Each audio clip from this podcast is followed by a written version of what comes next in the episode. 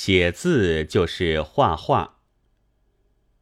周礼和《说文解字》上都说文字的构成法有六种，这里且不谈吧，只说些和象形有关的东西。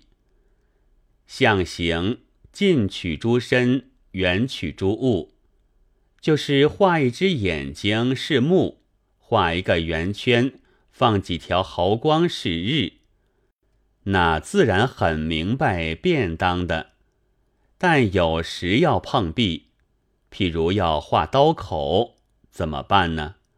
不画刀背也显不出刀口来，这时就只好别出心裁，在刀口上加一条短棍，算是指明这个地方的意思，造了刃。这已经颇有些办事棘手的模样了。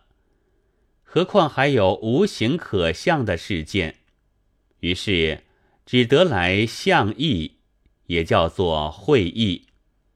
一只手放在树上是采，一颗心放在屋子和饭碗之间是宁。有吃有住，安宁了。但要写宁可的宁，却又得在碗下面放一条线。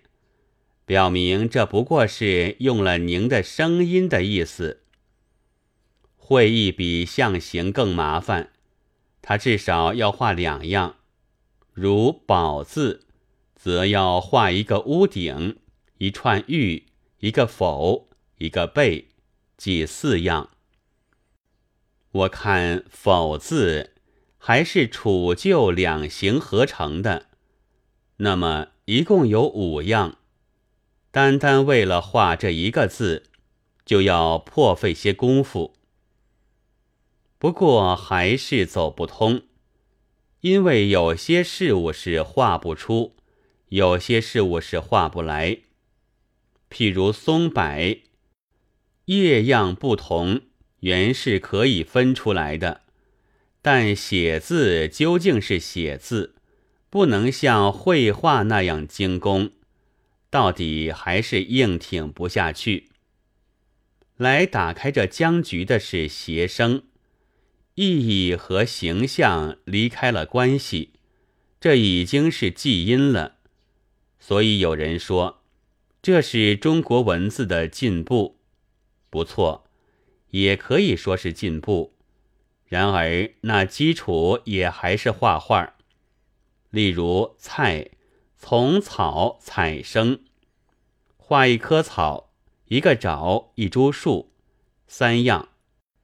海水美生，画一条河，一位戴帽的太太，也三样。总之，你如果要写字，就非永远画画不成。但古人是并不愚蠢的。他们早就将形象改得简单，远离了写实。篆字原折，还有画图的余痕。从隶书到现在的楷书，和形象就天差地远。不过那基础并未改变，天差地远之后，就成为不象形的象形字。写起来虽然比较的简单，认起来却非常困难了。要凭空一个一个的记住，而且有些字也至今并不简单。例如“鸾”或“凿”，去叫孩子写，非练习半年六月，是很难写在半寸见方的格子里面的。还有一层是谐声字，也因为古今字音的变迁，很有些和声不大谐的了。现在还有谁读华为古，读海为美呢？古人传文字给我们，原是一份重大的遗产，应该感谢的。但在成了不象形的象形字。